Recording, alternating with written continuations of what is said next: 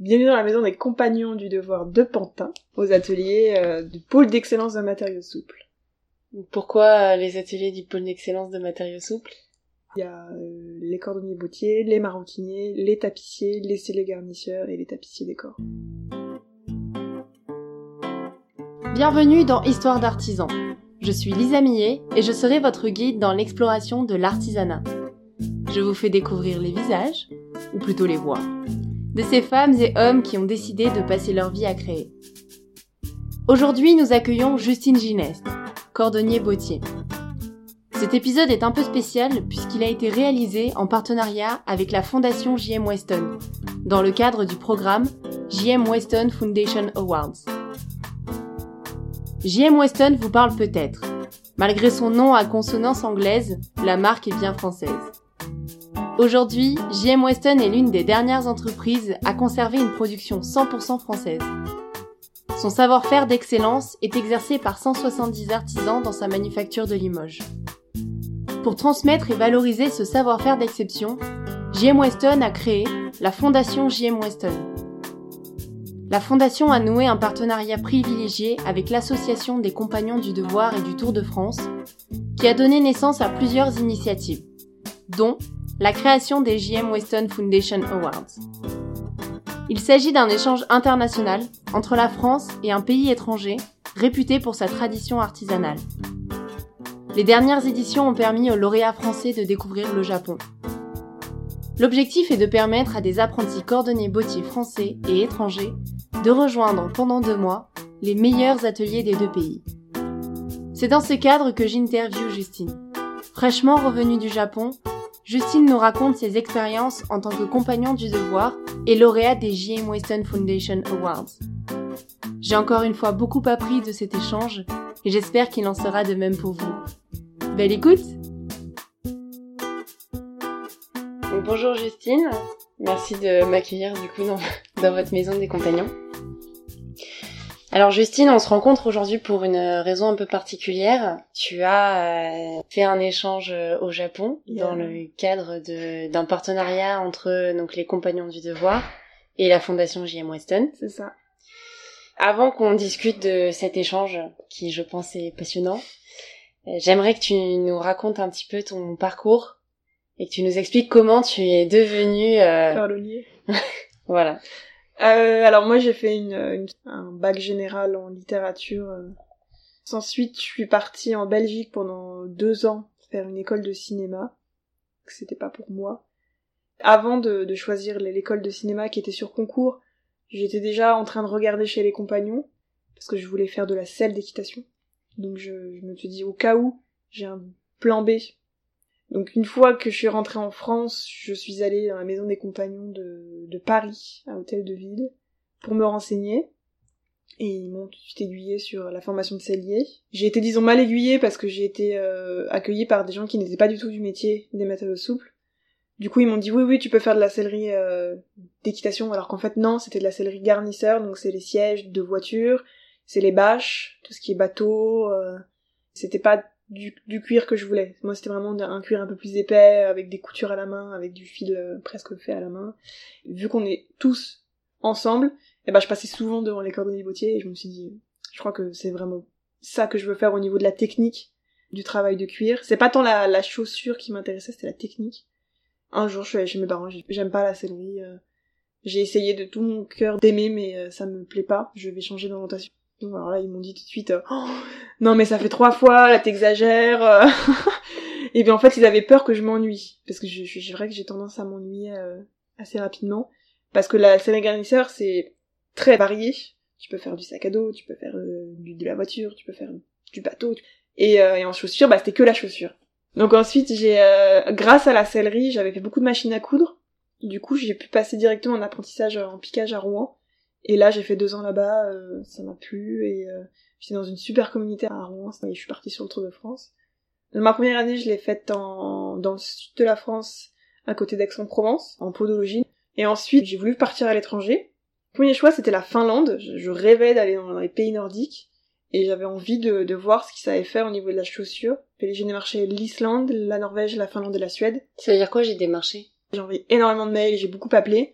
L'Islande, bah, c'est beaucoup trop petit comme pays. La Norvège, euh, j'y avais rien trouvé. La Suède, c'était pareil. La Finlande, j'y suis allée. On m'a dit, vas-y, euh, ça peut fonctionner. Je suis restée deux mois et demi là-bas. J'ai tout essayé, ça n'a pas fonctionné. Donc du coup, je me suis dit, bon, j'ai pas envie de rentrer en France. Je vais aller en Angleterre. En fait, euh, on a des euh, prévôts un peu partout dans le monde maintenant. Et le prévôt m'avait dit, j'ai sûrement quelque chose pour toi. C'est quoi un prévôt? C'est quelqu'un qui s'occupe de, toute une maison, toute une communauté, et qui, s'occupe de placer les jeunes dans les entreprises. Et en Angleterre, il y en a un.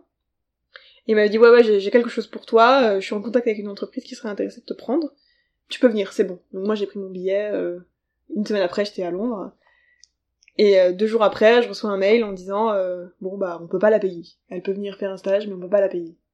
Et le prévôt, moi, je lui dis, je peux pas, là, là, ça fait deux mois et demi que j'ai pas de boulot, euh, j'en peux plus. Vraiment, là, je suis à bout, euh, je veux bien être persévérante. À un moment, je... Là, c'était, c'était, ça commençait à être difficile pour moi.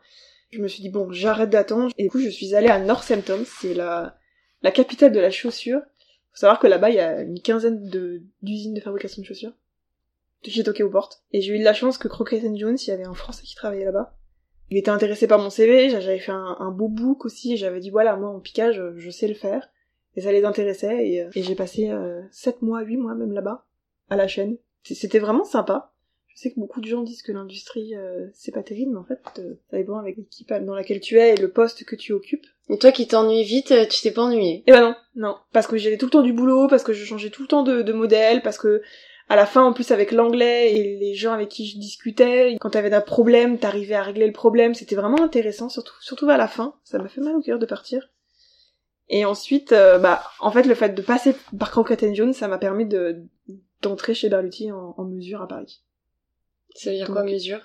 C'est du sur mesure, donc ça veut dire qu'on fait tout, tout aux mesures du client, euh, à l'ancienne. Tout est fait à la main. euh. Si le client veut une broderie, il en aura une. S'il veut ses initiales quelque part, il en aura une. Le client est roi.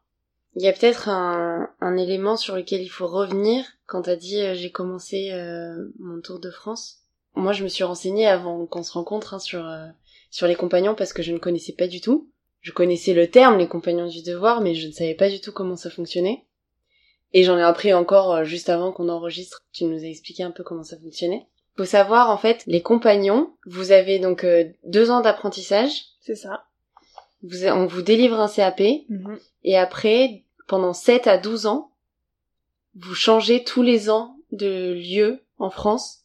La journée, vous êtes dans une entreprise et le soir, vous continuez euh, des cours. C'est ça. Alors, c'est pas de 7 à 12 ans maintenant, on raccourcit parce qu'il y a une dizaine d'années, il y avait des gens qui arrêtaient l'école au collège et du coup qui étaient assez jeunes, donc qui finissaient compagnons euh, à 25 ans, 26 ans. Et maintenant, c'est différent. Il y en a beaucoup comme moi qui ont fait des choses avant. 7 ans, c'est trop long. Hmm. Alors du coup, on rétrécit un petit peu. Mais faut savoir que quand tu deviens compagnon, t'es compagnon à vie. Si tu veux vraiment continuer à être compagnon, il faut venir voir les jeunes, faut les aider, faut venir aux réunions, faut s'impliquer dans l'association et continuer à, à faire vivre tout ça parce que c'est nous qui la faisons vivre, mais c'est aussi les anciens. Et puis on a un- des liens particuliers avec ces gens-là. Et ça nous ouvre parfois des portes euh, dans les entreprises dans lesquelles ils ont été. Ils ont ah j'ai une super jeune là euh, qui, qui est intéressée. Ça peut marcher aussi comme ça. Ouais. C'est un peu du piston. C'est beaucoup de bouche à oreille cette, cette association. Et c'est Oui, c'est- que c'est vraiment du piston euh, C'est plutôt du bouche à C'est oreille. du réseau. ouais. C'est du réseau. C'est exactement ça, ouais. C'est incroyable parce que, tu vois, moi je viens du parcours classique école de commerce où on te dit, euh, tu en ressors avec un réseau.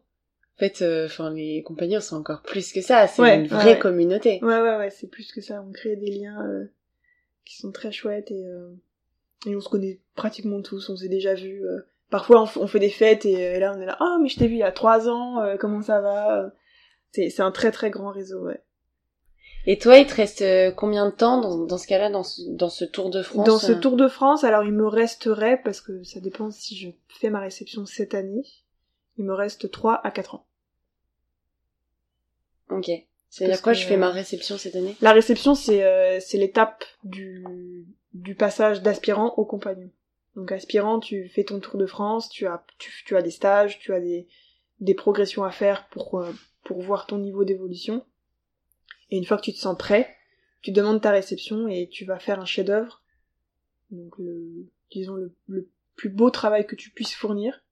Donc souvent c'est quelque chose d'artistique, tu peux faire artistique, tu peux faire, faut que ce soit technique et artistique à la fois. Et une fois que tu es reçu, tu deviens compagnon et tu as deux années de devoir, de retransmission. Et là, en fait, il faut que tu sois là pour les jeunes aspirants et apprentis. Il faut qu'ils soient encadrés et, et tu les amènes. En fait, c'est c'est une boucle sans fin, les compagnons. Ok, ouais. Mm. Ça veut dire que pendant deux ans, tu vas devoir euh, être prof. Soit tu fais prof, donc maître de stage, euh, formateur, soit tu es juste là en tant que, on dit compagnon itinérant, tu es dans la maison, tu encadres les jeunes notamment le soir, tu les aides à, à, à s'orienter euh, à- au niveau du travail ou alors même au niveau euh, moral. Tu dois être là, ouais. Ok. Ou alors tu peux, tu peux, il y a d'autres choses à faire aussi. Tu peux placer les jeunes dans les villes. Tu peux, il y a, il y a beaucoup de choses à faire après. Tu t'investis euh, d'une manière différente. C'est trop marrant parce que euh, quand on faisait la visite là euh, des locaux des, des compagnons, t'as un élève Ouais. en fait qui donne des cours à, à un Ah, formateur Ouais. Parce que le formateur est euh, en Mais maroquinerie et que l'élève est. ouais, ouais, ça arrive beaucoup. Parfois sur nos chefs-d'œuvre, on fait appel à des menuisiers, à des, des chaudronniers pour des structures par exemple. Et du coup, on va, on, on se déplace et, et on change complètement de tenue. De, on, on, on jette le tablier, on met le largeau et, euh, et on met la main à la pâte. euh, et on se découvre comme ça des, des métiers. C'est c'est très intéressant. Il y en a une, par exemple, je sais pas si vous avez vu, la, les- la paire de chaussures qui est euh, en vitrine. C'est des bottes euh, de samouraï. Et elle a fait une cotte de maille, et la cotte de maille, elle l'a fait avec un serrurier, elle a, elle a fait sa cotte de maille à la main. Et ça, tu demandes aux autres métiers, il y en a certains, il y en a beaucoup qui sont passionnés de choses, et du coup, c'est très intéressant des fois de travailler avec eux, parce que vu qu'ils sont hyper passionnés, et ben, ils, Oui. ils savent exactement comment faire, et ils se creusent la tête et tout, c'est hyper cool. Mm. Là, je, vais, je fais des chaussures pour un, un formateur serrurier, métallier serrurier, et euh, il m'a dit, si tu veux, je t'offre un escalier. C'est trop bien. Ouais. tu peux refaire toute ta maison gratuitement. ouais, ouais, ouais. Sympa. ok. Et j'avais une question sur euh, quand tu dis le métier de cellier m'a pas plu. Mhm.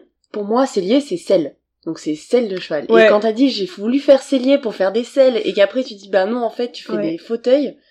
Pourquoi Parce que euh, en fait le scellé de le métier de cellier harnacheur euh, historiquement c'était des selles de cheval ici chez les compagnons, mais maintenant euh, bon bah l'évolution a fait qu'on n'a plus besoin du cheval pour, pour se déplacer Ouais. et du coup euh, bah ils, se sont- ils ont évolué euh, dans les euh, dans les, les, les intérieurs de voitures. C'est c'est aussi très intéressant hein, mais, mais moi ça me plaisait pas. Ouais ouais ouais. Mm. je- Il y en a pas beaucoup en plus des celliers c'est difficile de de gagner sa vie avec ce métier. Parce qu'après tu finis dans les bureaux d'études euh, des. Honnêtement, je sais pas, Des parce que cons- j'en j'en ai pas rencontré. Même sur le Tour de France, j'en ai pas rencontré euh, des harnacheurs. Maintenant, Là il y en a pas. Non, il y a une formation euh, au Haras du Pin euh, qui coûte assez cher. Et là, tu es formé, je crois, pendant deux ans. Tu fais des, des selles. Tu fais des selles, tu dois faire du filet et, euh, et de l'attelage. Mais après, euh, je sais pas vraiment ce ce qu'ils font. Après, je, je connais quelqu'un qui était en selle avec moi qui a fait cette formation, qui a ouvert son atelier. Mais je pense que ça se compte sur les doigts de la main. Ok. Après, sinon, tu bosses chez Hermès, quoi. Mais euh, je suis même pas sûre Ah que ouais. Hermès fasse beaucoup de production de selles de cheval. Ouais. C'est plus ça que c'est ça, quand même. Tradi- Enfin, historiquement, c'est aussi la selle de cheval, mais euh, maintenant, je suis, je suis pas sûre qu'ils en fassent autant qu'avant. Ok. Sur le site des compagnons, du coup, je suis allée euh, Ouais. fouiller. et il y a des trucs que j'ai notés.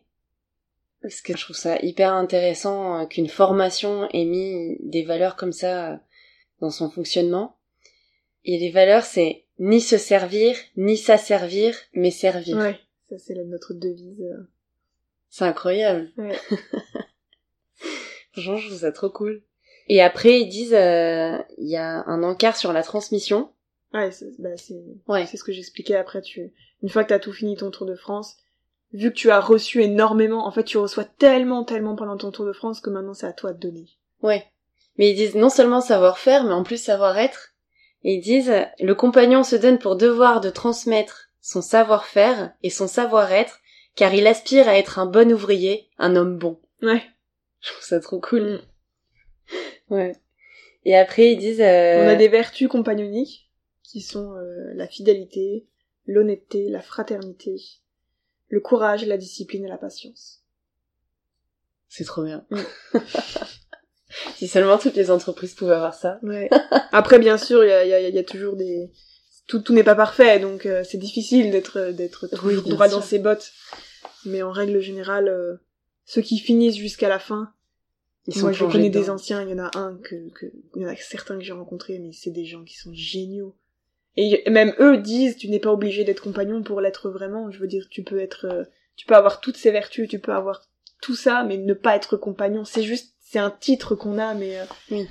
mais le compagnonnage, il s'étend euh, partout, partout, partout. Tu peux, je suis sûre qu'on pourrait créer les compagnons médecins. T'as des gens qui sont géniaux comme ça, et c'est c'est plus, euh, ouais, c'est C'est un état d'esprit. C'est ça, c'est un état d'esprit. Ouais. Il y a un autre truc sur le voyage, donc, euh, qui fait euh, écho à vous devez faire le Tour de France.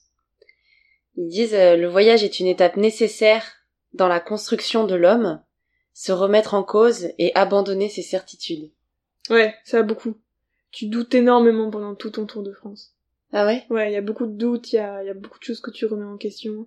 Certains, c'est pour certains, c'est très difficile de partir de chez eux. Pour certains, c'est c'est difficile de revenir chez eux. C'est euh, ouais. C'est euh, moi je on trouve que c'est beaucoup, euh, beaucoup, beaucoup. On rencontre beaucoup de gens. On, on se casse la gueule. On, on remet pied à à l'étrier. C'est ouais. c'est des belles valeurs à partager, je trouve. Beaucoup de choses à gérer. euh. Surtout la première année du Tour de France, c'est la plus difficile pour moi. Parce que c'est la première fois que tu coupes le cordon? Euh, non, moi j'avais déjà coupé le cordon depuis longtemps avec ma famille, mais euh, c'est plus euh, au niveau des responsabilités parce que tu as, tu arrives, du coup tu n'es plus à- à- apprenti, tu es aspirant.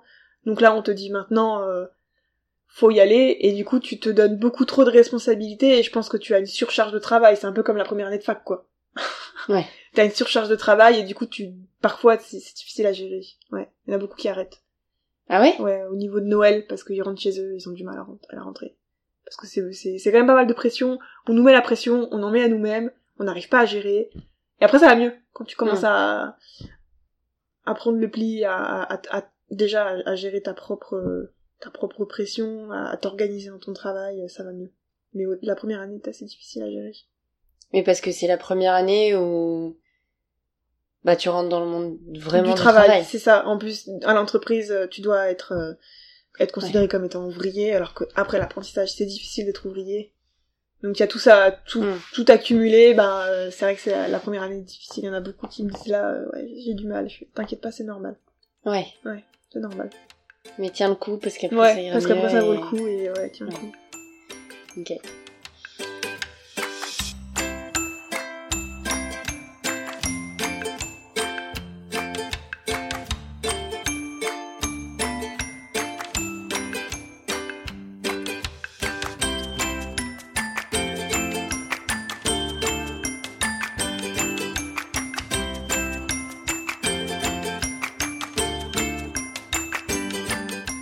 Comme je disais en, tout début, la raison pour laquelle on se rencontre aujourd'hui, c'est que toi, tu as fait un, échange qui est organisé donc euh, en partenariat avec les Compagnons du Devoir et la Fondation JM Weston. Encore une fois, euh, moi j'ai dû me renseigner parce que je connaissais JM Weston, mais euh, je savais pas tout ce qu'il y avait derrière. Donc euh, j'ai appris que c'est une marque qui a encore toute sa chaîne de production en France, à Limoges. J'ai vu qu'ils avaient leur tannerie végétale euh, à côté de Limoges. Toutes les, chaussures sont créées à Limoges. Pour donner un peu un détail euh, sur une paire de JM Weston, j'ai vu que c'était deux mois de travail et 150 prises en main. Donc c'est assez impressionnant. Après, pour la petite anecdote aussi, euh, j'ai appris que JM Weston était le fournisseur officiel de la garde républicaine depuis 1975. Et ça, c'est quand même grave la classe. Euh, et donc la, la fondation JM Weston, c'est une fondation qui a été créée justement pour euh, pour transmettre le savoir-faire d'excellence de JM Weston. Et dans ce cadre-là, donc euh, ils ont mis en place euh, plusieurs choses avec les, les compagnons, dont cet échange. Si je résume bien et si j'ai bien tout compris, et encore une fois, dis-moi si je me trompe. Toi, t'as postulé, t'as été prise à cet échange. Le principe, c'est que toi, tu vas au Japon et tu vas étudier deux mois au Japon, donc dans une manufacture euh, japonaise, Mhm. et t'as deux japonais qui viennent dans les usines, enfin dans les manufactures, pardon, de JM Weston. Par rapport à ça, ma première question, c'est qu'est-ce qui t'a donné envie de faire l'échange? Et un peu comment ça s'est passé euh, pour postuler. euh?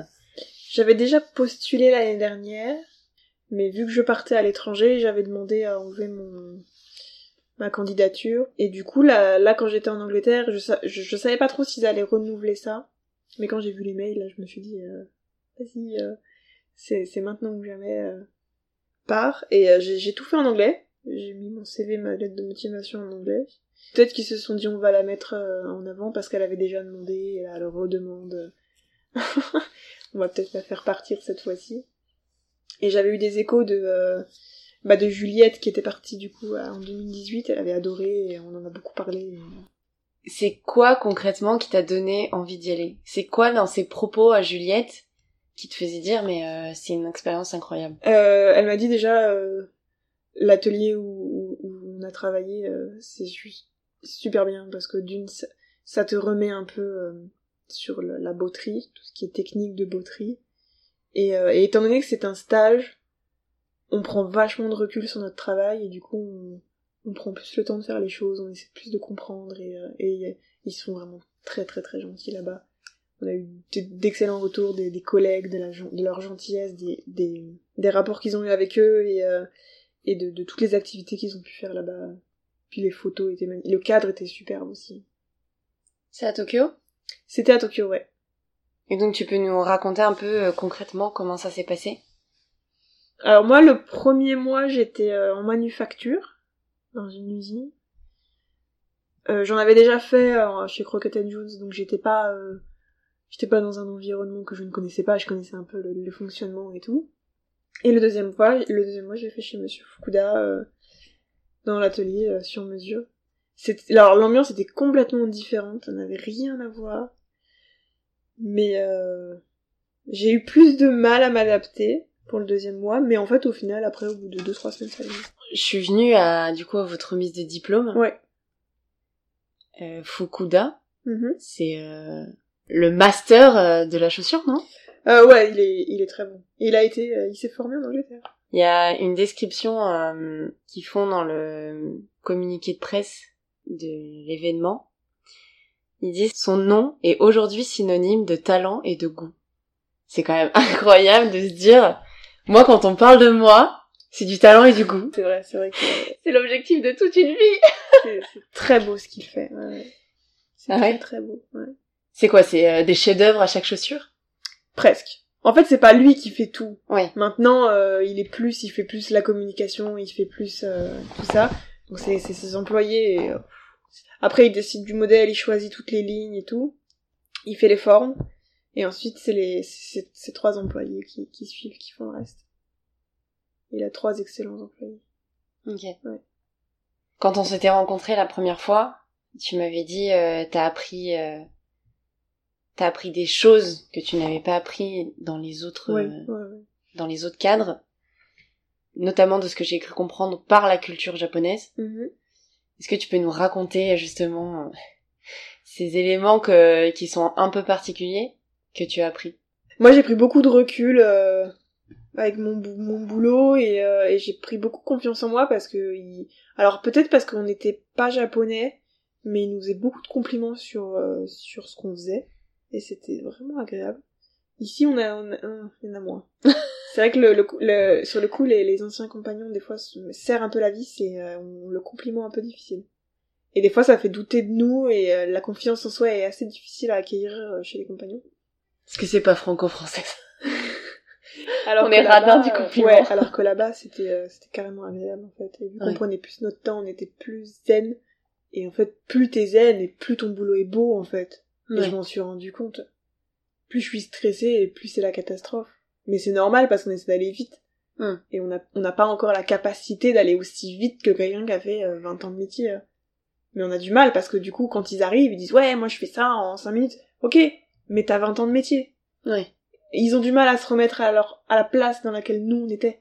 Tu veux dire les, les gens Les anciens compagnons et Ouais. même même les jeunes, hein, des fois ils sont là non ça va t'es là ouais mais toi tu l'as déjà fait plein de fois, moi c'est ma deuxième fois, sois un peu plus ex- tolérant disons. Des fois ça manque un peu de tolérance. Et là-bas c'était plus tolérant, ça c'est clair que euh, vu qu'ils sont en règle générale plus patients et plus minutieux dans leur travail, et ben euh, toi tu te sens beaucoup plus zen et euh, plus, t'as plus de confiance en toi en te disant c'est bon mes mains elles, elles c'est plus des bébés mes mains donc ça va mieux maintenant j'ai juste besoin d'avoir un peu de confiance et que je prenne plus mon temps sur certaines étapes que j'ai du mal à faire et que c'est pas grave Hmm. si je mets une demi-heure de plus Ouais. alors que ici parfois si tu mets une demi-heure de moins alors là euh, ça ça Hmm. va pas et quand j'essaie d'aller vite euh, ça va pas et alors que quand je, quand je prends mon temps à la boîte je prends beaucoup plus mon temps maintenant et c'est beaucoup mieux je le vois très bien hein. La boîte, tu veux dire... euh, Voilà, euh, chez Berlutier là en entreprise ouais, ouais je, je prends mon temps et et c'est bien ce que je fais Ouais. Ouais. Il t'a appris en fait, euh, enfin ce qu'on appelle euh, pas des compétences techniques, mais des des compétences euh, sur euh, sur toi Ouais, et sur ta ouais, façon de fonctionner. quoi. Après en technique t'apprends toujours des choses mais le truc c'est que si tu travailles pas longtemps avec quelqu'un moi j'ai vachement de mal à avoir la technique rapidement ouais, donc j'aurais il aurait fallu rester six mois là-bas pour euh, pour travailler comme eux disons d'accord. une fois euh, c'était pas suffisant T'as pas peur de finir par oublier ce que t'as appris là-bas du coup? Si, si, si, bien sûr, mais après, euh, elle- c'est assez similaire aussi à ce que nous on fait en France. Donc il y aura pas des, euh, il y a des points que tu vas faire différemment, mais vraiment le résultat, c'est c'est ce qui compte. Ouais. C'est pas tant de la manière dont tu le fais, c'est le résultat qui compte. Ok. Il y a des outils que j'ai achetés de là-bas et que j'utilise, et il y en a, euh, il y en a, je sais, il y a des, il y a- des techniques qui, que non, ça, ça m'intéressait pas plus que ça. Disons que cette il y a, il y a des techniques qui, eux, le font différemment, mais toi, étant donné que tu l'as déjà acquise, que t'es déjà à l'aise avec ton outil, Ouais. bah tu vas pas t'amuser à acheter un autre outil avec un affûtage différent et à essayer juste parce que c'est japonais. Et que ça fonctionnait très bien avec eux. Mais toi, finalement, t'arrives à le faire avec ton outil, bah euh, reste avec ton outil, quoi. Te remets pas tout en question. Non, on remet pas tout en question, Ouais. ça fait un mélange. Mm. Et c'est ce qu'on fait de toute façon surtout notre truc de France parce que à chaque fois, même dans, dans l'atelier, t'as du boulot, il y a quelqu'un qui va dire ça, il y en a un autre juste après, cinq minutes après, il va dire autre chose, et encore un autre qui va dire autre chose. Et là, je peux pas, les gars. C'est fait de toute façon. C'est fait. Je, je, je- j'entends ce que vous dites, mais je peux pas déjà d'une tout, tout assimiler. Et, je- et à chaque fois, vous me dites des choses différentes. Bah, ils nous disent tous, bah ouais, faut que tu, faut que tu fasses un milieu. Bah, c'est ce que je fais. Donc, euh, des fois, faut leur dire, non, mais stop, arrête, euh, ça sert à rien de nous dire, de me dire quatre fois des trucs, des choses différentes. Enfin, je l'ai Ouais. déjà fait, de toute façon. La prochaine fois, ouais. Mais faut, faut- enfin, moi, je m'adapte à la personne qui est en face de moi, quoi. Hmm. Avec qui je travaille. Ils auront tous des techniques différentes, bien Ouais. sûr. Mais bon. Et ça, c'est euh, c'est vraiment pour moi un, un concept euh, quand tu dis euh, quand t'apprends à faire une chaussure, tu dis bon bah très bien, il y a dans la chaussure il y a ça. Une fois que tu sais la faire la chaussure, bah c'est bon, euh, t'as compris. Et en fait, euh, plus j'échange euh, avec les artisans dans le cadre de ce podcast, et plus je me rends compte qu'en fait la la connaissance elle est tout le temps Ah ouais, et t'apprends toujours. toujours. Et même, euh, même moi, des fois, j'arrive, euh, je, je fais, je fais des, des choses que j'ai appris par quelqu'un et et il y en a, il y en a des, des, des anciens qui ont 50 ans. Ah, tu fais ça comme ça, c'est intéressant. ouais. Ouais. Ils sont pas non plus contre le fait de voir une autre manière de faire. Alors ils la feront peut-être pas. Ils en feront ce qu'ils voudront, mais en soi, tu fais ce que tu veux de ce que t'as appris. Hein.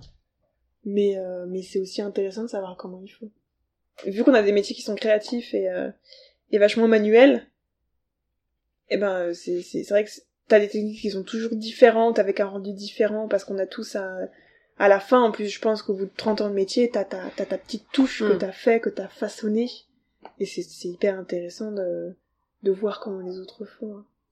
après parce que dans d'autres métiers euh, moi c'est- moi c'est pareil je suis issue d'une famille euh, de médecins et d'ingénieurs et euh, ta fraction bah y a qu'une seule façon de la faire quoi Ouais. C'est ça. ton diagnostic euh, y a qu'une seule façon de le faire Ouais. Oui, c'est ça. Donc là, tu es dans ta formation de des compagnons. oui Qu'est-ce que tu as envie de faire de cette formation? Euh, bah là, je me suis un peu spécialisée euh, dans le piquage. Donc si- c'est euh, toute la partie souple de la chaussure dans laquelle on va rentrer le pied avec les le lassage, euh, toutes les coutures à la machine, les, assemblages pour ensuite que ce soit monté sur la semelle. Et euh, il se trouve que euh, on a de la demande dans les entreprises et que chez les compagnons, notre formation est, est très axée sur le montage, semelage. Donc vraiment le- la mise en forme, disons, de la chaussure. Et tout ce qui est partie piquage, elle a été mise de côté pendant des années. des années, des années, parce qu'il y a dix ans, ils cherchaient des monteurs, et maintenant, on cherche des piqueurs, et ils ont du mal à trouver des gens qui ont les compétences, et moi, j'aimerais bien, euh, bah, être un peu la formatrice, la doyenne de tout ça, et, et, et former des jeunes qui veulent se spécialiser dans le piquage. D'accord. Donc ouvrir des embauches euh, et avoir des, des, gens des compétences acquises là-dedans et dire euh, voilà cette personne maintenant elle peut travailler euh, en chef d'atelier de piquage. euh, de chef d'atelier. Ok. ça serait bien. Et je sais qu'il y a du monde qui serait intéressé parce que j'ai beaucoup de jeunes qui viennent me voir ah ça m'intéresserait bien de faire ça mais ils savent pas comment commencer ils ont peur Mm. de la machine c'est euh, ouais.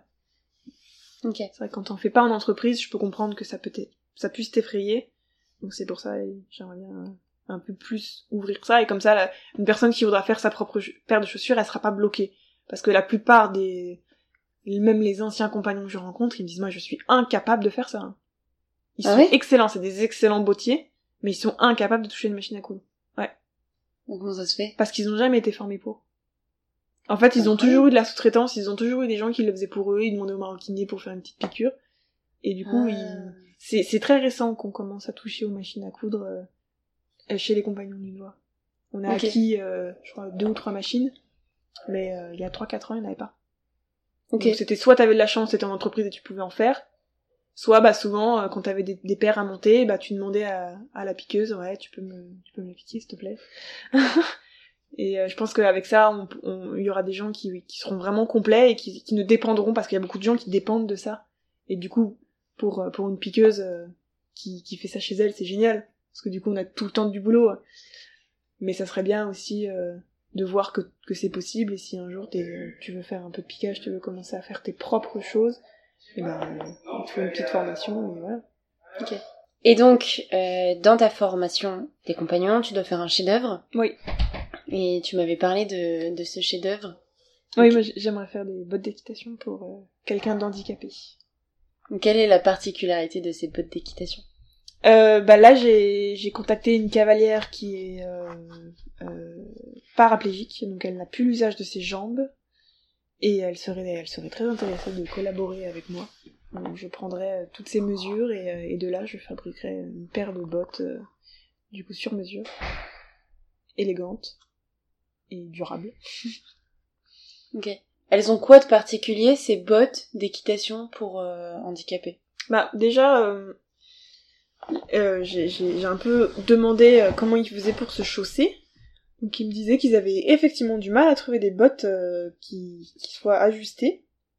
Parce que euh, parce que même je pense que si tu vas chez un bottier euh, qui fait du sur-mesure en, en équitation, qui est assez rare maintenant, et ben soit il va te demander des, des- du prix mais exorbitant, soit il va dire maintenant je sais pas faire parce que je ne fais que de la botterie, je ne fais pas d'orthopédie. Ça fait Mmh. peur en fait, disons. Ok. Parce que c'est un vrai challenge de, de, de se dire, cette, cette personne... Parce que quand on est paraplégique, vu qu'on n'a pas l'usage de ses jambes, bah les muscles sont, Hmm. sont, Atrophié. sont, voilà, atrophiés, et du coup le mollet est bien plus petit. Ah. Alors que le gable, normalement, d'une botte a quand même un mollet assez conséquent.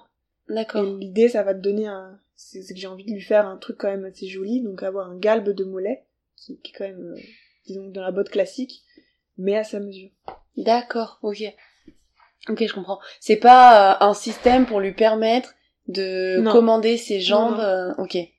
C'est vraiment pour la botte, faire un, ouais, ouais, la botte. un truc esthétique. euh, Ouais, parce qu'en plus, souvent, les, les, les, les, les, bottes que t'achètes euh, dans des entreprises comme, euh, je crois que c'est Fellini qui fait des un peu de demi-mesure, disons. En fait, la demi-mesure, ça va être plutôt euh, la hauteur de mollet, des fois le tour, mais ça, c'est pas souvent, et la pointure et les demi-pointures, et la largeur. Ok. Et elle me disait, non, non, c'est vrai que c'est trop grand. Donc, elle a- Et du coup, quand c'est trop grand, bah, ça, la, la- souvent, la, le tuyau de botte, bah, ça fesse, et c'est pas très joli, quoi. Ça fait des Hmm. plis là où on veut pas, euh, Ah oui. pas joli. Ok. C'est hyper intéressant. Donc, grâce à ce chef-d'œuvre, t'aurais du technique et euh... tu Ouais. m'avais dit quoi, technique et, Et euh, esthétique. et esthétique. Ok. Et donc toi, ton objectif, c'est de dire, je j'en fais mon chef-d'œuvre Ouais. et je vois s'il y a un marché après. Ouais, là, c'est ça. Je fais un petit business Mm. plan euh, Voir si- classique. L'idée, c'est qu'elle, c'est qu'elle les porte en compétition. Et, euh, et je pense que c'est comme ça que ça fonctionne. C'est quand, quand tu commences à avoir du monde qui porte tes chaussures, bah après c'est du bouche à oreille, quoi. Ouais. ils sont, ils ont tous comme fait comme ça, hein, Marcelo, Berluti, euh, Weston, euh, Crockett and Jones, il faut que ça se porte, il, il faut, il faut en parler, il faut. Eh ben, c'est de l'influence marketing. Ouais, c'est pas, c'est pas dans ton atelier en sortant pas et en, en, en mettant en vitrine que tu vas, Hmm. que ça va fonctionner. Clairement. Oui, et puis, euh, ils se connaissent tous. euh, En plus, ouais. Mm. Alors, en plus, le, le, le, le- je pense que le paralympique est encore plus petit que les Jeux olympiques valides. Du coup, le monde doit être un peu petit. Et, et c'est marrant parce que je, je discute même avec des gens qui sont très intéressés par, l'orthopédie et ils m'ont dit, ouais, c'est vrai que je me suis jamais vraiment intéressée euh, à ce à comment ils se chaussent, c'est tous ces athlètes handicapés. Ouais. Je mais c'est hyper intéressant, attends, c'est, euh, parce que les athlètes, euh, les athlètes valides, ils ont tous des sponsors, ils se font chausser chez Nike et chez Adidas. Les, Hmm. euh, les, les, les grands cavaliers, je pense qu'ils vont dans des usines, ils vont, ils vont pas chez des bottiers parce que c'est trop cher. Il y en a quelques-uns qui les ont, mais je pense pas qu'il y en ait beaucoup. Et les paralympiques, en fait, on les laisse complètement de côté. et, euh, Oui, parce qu'en plus, ce que tu m'expliquais, c'est que les paralympiques, euh, ce n'est absolument pas leur, leur métier. Ouais, des fois. Ouais. Alors, il y en a que certains, c'est des professionnels, mais il y en a d'autres, non. Ouais. Et, et là, j'ai eu la, la, la, la dame qui s'occupe de la Fédération française d'équitation, et je l'ai eu au téléphone, et elle m'a dit, euh, en fait, c'est encore plus bizarre, j'ai trouvé que c'était vraiment très bizarre, ils vont savoir s'ils vont partir au JO deux semaines avant. Mais non. Si. J'ai pas compris pourquoi. Dit, mais attendez, euh, Mais comment ils font pour se préparer? Bah ouais.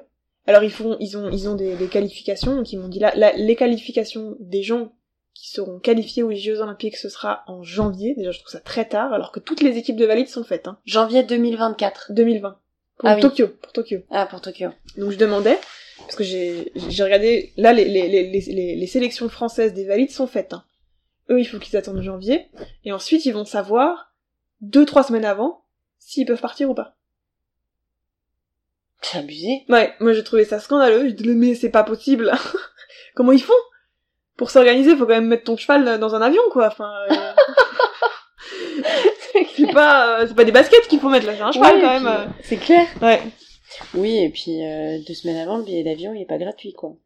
Ah, Je sais pas, ouais, j'ai trouvé que là c'était étrange. Mais Après on verra. Ok. Faut que je me renseigne, faut, faut, faut que je les rencontre et que je discute un peu avec eux, mais ouais, je trouvais ça incroyable.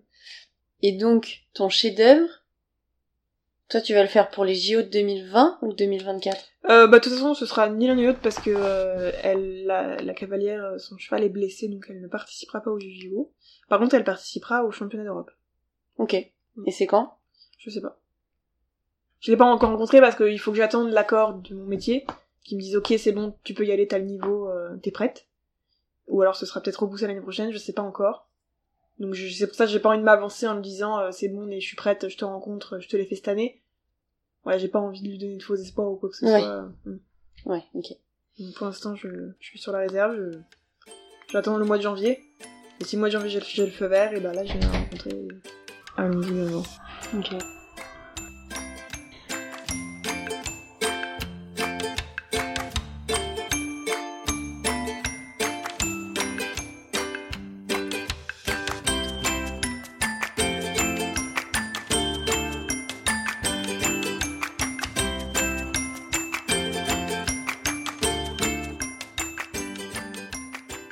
Que tu peux nous raconter une anecdote, idéalement sur ton échange au Japon?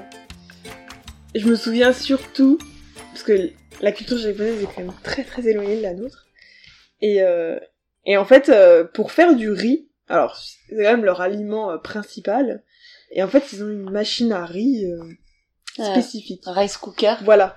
Et euh, on, on- on- se dit, bon, tu fais du riz en France hein, pour un quart d'heure, 20 minutes, euh, voilà. Et là, il fallait attendre une heure. C'est quoi ça? C'est c'est du riz... euh, c'est du riz euh, de, de qualité euh, supérieure, quoi. Alors déjà, déjà quand tu vas t'acheter ton riz, mais j'ai jamais vu autant de choix de riz de ma vie. Je savais pas du tout ce que lequel prendre. On prenait toujours au pif parce que tout rien n'est traduit en lettres. C'était que des signes. Et, euh, et alors à chaque fois, il fallait, euh, il fallait avoir un. Alors ils ont des petits verres doseurs, donc ils vont mettre ta verre, ton, ta dose de riz euh, équivalent à ta dose de d'eau. Mm. Fallait le laver trois fois et tout ça nous gonflait à chaque fois. Et un jour, on a fait c'est bon, il y a personne aux alentours, on a mis le riz comme ça euh, du sachet, on a mis de l'eau, on a mélangé, on a mis dedans. Et en fait, il y en avait un qui était là, il nous a regardé. Il, il était, il était choqué. Il a dit, mais vous êtes folle. On, on avait dit, on aurait dit qu'on avait pris un risque. Alors c'était juste du riz, quoi. Si, si c'était raté, c'était pas grave. Ah mais On avait bien rigolé, ouais. ouais. du coup, à chaque fois qu'on était là, on disait, en fait, le japonais qui prend des risques, c'est un japonais qui dose pas son riz, quoi. Attention, hein. Ouais. il y a ça, il y a aussi, euh, une fois aussi, on a, bah, on a eu une autre interview, euh, dans l'entreprise, et alors, euh, moi j'étais avec Lara, on regardait comment ça allait se passer, et là, on a vu, attention, l'échange de cartes de visite, le plus drôle que j'ai jamais vu. alors, ils sont complètement courbés, et ça dure, ça dure au moins trois minutes. L'échange de cartes, parce qu'en fait, je pense que le fait, si tu lâches la carte de visite avant ton interlocuteur, ça doit être un manque de politesse. Du coup, ils sont là en train de se dire arigato gozaimasu dix fois de suite, et tu vois l'échange de cartes très très très très lent, jusqu'à donc, jusqu'à temps que le premier lâche la carte, quoi.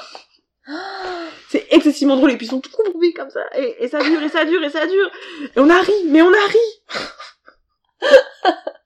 Ouais, c'est Ouais. euh, c'est le, le summum de la politesse C'est ça, c'est ça. Et on a eu beaucoup, beaucoup de typhons aussi. Alors à chaque fois qu'on voulait aller quelque part en week-end, c'était compliqué avec les trains. J'ai jamais des vrai trains aussi c'est compliqués. compliqué, C'est hein. très compliqué les billets de train là-bas. C'est très cher aussi. Mais, euh, mais sinon, ouais, c'était, c'était vraiment super. On a des paysages magnifiques. On a vu le mont Fuji euh, deux jours avant de partir, quoi. c'était le graal de notre, euh, Ouais. de notre voyage. Le, le mont Fuji, ça, ouais, ça a été... euh, On était en train de marcher et puis... euh, Et là, je fais, regarde ce qu'il y a là-bas. Et là, il y avait le mont Fuji. Heureusement qu'on l'a vu parce que l'après-midi, c'était, on, on le voyait plus. Et c'était, c'était trop bien. On, on est resté devant euh, une demi-heure, quoi, en regardant, en disant, ouais, Ouais. c'est bon, on l'a vu. on a pris plein de photos, ouais, ouais. C'était vraiment super. On a fait des, on a fait une gyoza party avec nos collègues. On les a invités euh, dans notre, euh, dans notre euh, colloque et euh, on a appris à faire des gyoza avec eux. C'était génial, c'était vraiment super. Ils ont l'air d'être euh, quand même euh, hyper serviables. Ouais, mais mes parents sont venus euh, au Japon, mais pas du tout pour me voir. euh, Ils, ils avaient déjà euh, booké leur euh, leur voyage avant que, que j'ai la confirmation d'y aller. Et euh, quand je quand je suis revenue et ils m'ont vu, ils m'ont fait ouais, franchement, je pense qu'on n'aurait pas autant aimé s'il n'y avait pas eu ces gens qui étaient euh, excessivement gentils, serviables, accueillants, chaleureux. euh, ouais. C'est vrai que le, quand tu quand tu voyages comme ça, il il y a des pays qui sont très beaux, mais où les gens sont plus hostiles. Donc t'en gardes pas un super souvenir, tu vois. Tu te dis ouais, c'était super et tout, c'était beau, on a vu des beaux paysages, mais en, ma- en matière d'humanité ou euh, ou de euh, de de, euh, de bien se sentir dans le pays, c'était pas ça. Alors que là-bas, là-bas c'était complètement différent. On se sentait vraiment très bien. Grâce aux gens. Je pense que c'était vraiment grâce aux gens qui y habitaient. Il y a une question qui me vient comme ça. Comment vous échangez avec Maître Fukuda? Il parlait très bien anglais. Vu qu'il s'est il s'est formé en Angleterre, donc il avait un anglais euh, vraiment nickel. Et je pense qu'il euh, il, il continuait de, de l'entretenir parce que euh, bah, il voyage beaucoup et, euh, et grâce aux réseaux sociaux, notamment à Instagram, il a énormément d'abonnés, vraiment beaucoup beaucoup. Et du coup, euh, il est tout le temps en train d'entretenir son anglais. C'était plus avec euh, certains employés qui avaient des bases d'anglais mais un petit peu difficiles. Mais vu qu'on a un métier très très visuel et manuel, et ben c'est avec des photos, avec des gestes, avec des dessins, c'est facile de se faire comprendre. Ok. Mm. Ce qui est, euh, ce qui est incroyable, parce que euh, le geste est, enfin, c'est international quoi. Complètement. Le geste ouais, est ouais. international. Ouais, ouais.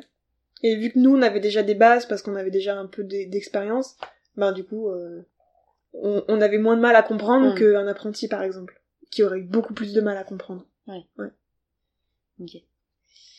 Et donc j'en viens à la dernière question que je pose à chacun de mes invités, mais euh, qui m'intéresse plus particulièrement pour toi euh, parce que justement tu es tu es la future, euh, la nouvelle génération d'artisans. Quelle est ta vision de l'artisanat aujourd'hui? Et ta vision de l'artisanat pour le futur? Je sais qu'il y en a beaucoup, notamment des, anciens, qui ont une vision un peu sombre de l'artisanat. Mais euh, moi, je suis plutôt confiante. Parce qu'on a toujours, euh, toujours ce, gage de qualité en matière d'artisanat. on met beaucoup de cœur à l'ouvrage. et on a toujours du produit qui sera meilleur que l'industrie. Quoi qu'on fasse, quoi qu'on dise sur l'artisanat. Alors oui, ce sera plus cher, ce sera toujours plus cher. Mais, euh, mais non, je pense que, que l'avenir euh, peut encore... euh, durer pour nous. Et ça, ça a encore plus de succès parce qu'on voit beaucoup de reconversions professionnelles tardives. Les gens ne veulent plus bosser dans des bureaux. Et du coup, je pense que c'est ça qui va vraiment nous, nous faire monter en flèche. Et après, je sais qu'il y a beaucoup de gens qui sont passionnés de chaussures sans forcément en faire. Et ça, c'est ce qui va nous, c'est ce qui continue à nous faire vivre. C'est vraiment ces gens qui sont passionnés de, de chaussures qui font vivre. Et là, je sais, enfin, on travaille dans une grosse boîte, euh, il y en a un, là, on lui a fait 10 paires de chaussures juste pour une personne. Ah oui. Ah ouais. Le mec adore Berluti, quoi. et mais c'est bien parce que nous, ça nous fait travailler, et en plus, euh, parfois, ils ont des demandes un peu, un peu spécifiques, du coup, il faut qu'on se cause la tête. euh. Non, non, je pense que, euh, je pense que l'avenir encore, euh, encore quelques années devant, devant lui en tant qu'artisan. Et au sein même de l'école, tu, tu vois le nombre de compagnons augmenter, diminuer? Euh, en fait, disons que l'arrivée du compagnonnage sera toujours plus réduite par rapport à de ce qu'on, de ce qui part sur le Tour de France. Parce qu'il y a des gens qui ont des opportunités, parce qu'il y a des gens c'est pas fait pour eux. Euh, Il y a tout un tas de critères qui peuvent entrer en jeu. Mais, euh, mais je, je pense que, que c'est pas tant le nombre de compagnons qui, qui arrivent euh, à ce stade-là, c'est plutôt la qualité du compagnon. Et ça, c'est pour ça que, c'est pour ça que le Tour de France existe. C'est pour avoir la qualité plutôt que le nombre. Ok. Mais c'est hyper important de, de, de, continuer cette retransmission pour faire vivre l'artisanat et le compagnonnage, parce que il y, a des gens qui refusent.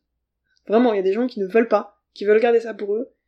Et une fois que c'est, une fois que c'est fini, bah ils emportent ça dans leur tombe et, euh, Ouais. et c'est perdu. Oui, et puis euh, il y a des fondations comme JM Weston. euh. Enfin, moi, je trouve ça vraiment top qu'ils aient réussi à mettre ça en place. Ah, euh. c'est super. Ouais, faut vraiment continuer de faire ça. Et faut, c'est ce qui serait bien, c'est que cette fondation de J.M. Weston euh, donne exemple à d'autres fondations dans, dans la maroquinerie, euh, dans la tapisserie, euh, partout, partout, partout, pour pour faire la même chose pour d'autres jeunes. Parce que je suis sûre qu'on peut faire ça partout, hein. Et dans d'autres métiers. On a encore des manufactures en France avec un savoir-faire d'excellence. Il y en a, il y en a peu, mais il y en a encore et je pense que si on veut arriver à les faire tourner, euh, Ouais. de toute façon, les marques, elles auront pas le choix à un moment.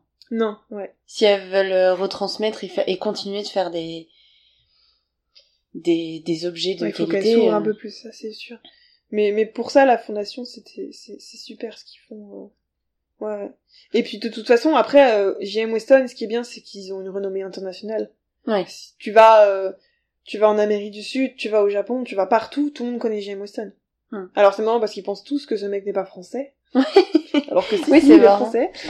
Mais euh, ouais, ouais, c'est, ça a une renommée internationale et c'est, euh, et les grosses boîtes comme ça, il, il, faut- il faut tous qu'ils fassent ça.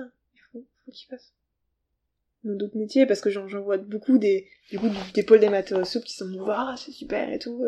Et je leur dis, ouais, c'est génial et ça serait bien que vous fassiez pareil, tu vois. Hmm. Pendant deux mois, tu vas, euh, je sais pas, t'es pas obligé d'aller au Japon, il y a plein d'autres destinations, tu vas en Inde, tu vas n'importe où. Ouais. Et, et tu amènes deux, deux gens ici aussi en France, et tu fais la même chose. Bah Hermès, euh, si vous nous entendez. Ouais. Faites Voilà. donc, faites donc Louis Vuitton, c'est pareil. Envoyez vos jeunes là-bas. En plus, Louis Vuitton, il commence à, à s'importer aussi euh, hors dehors de la France, alors... euh, Ouais. Ouais. Bon ben sur cette note euh, positive et, euh, et plein d'entrain, je te remercie pour euh, pour cet échange Justine. Mais c'est avec grand plaisir. Et puis euh, et puis merci pour votre accueil les compagnons. Oh, on a, on a le sens de l'accueil ici. non, c'est le sens de l'hospitalité. C'est top. Merci. Merci beaucoup pour votre écoute. J'espère que le parcours de Justine vous aura inspiré. Si vous souhaitez en savoir plus sur la fondation JM Weston et les compagnons du devoir, n'hésitez pas à m'écrire sur Facebook ou Instagram à Histoire d'artisans. N'hésitez pas à mettre une note sur iTunes pour faire découvrir les histoires d'artisans au plus grand nombre et à vous abonner sur votre plateforme de streaming préférée. Je vous dis à très vite avec une nouvelle histoire.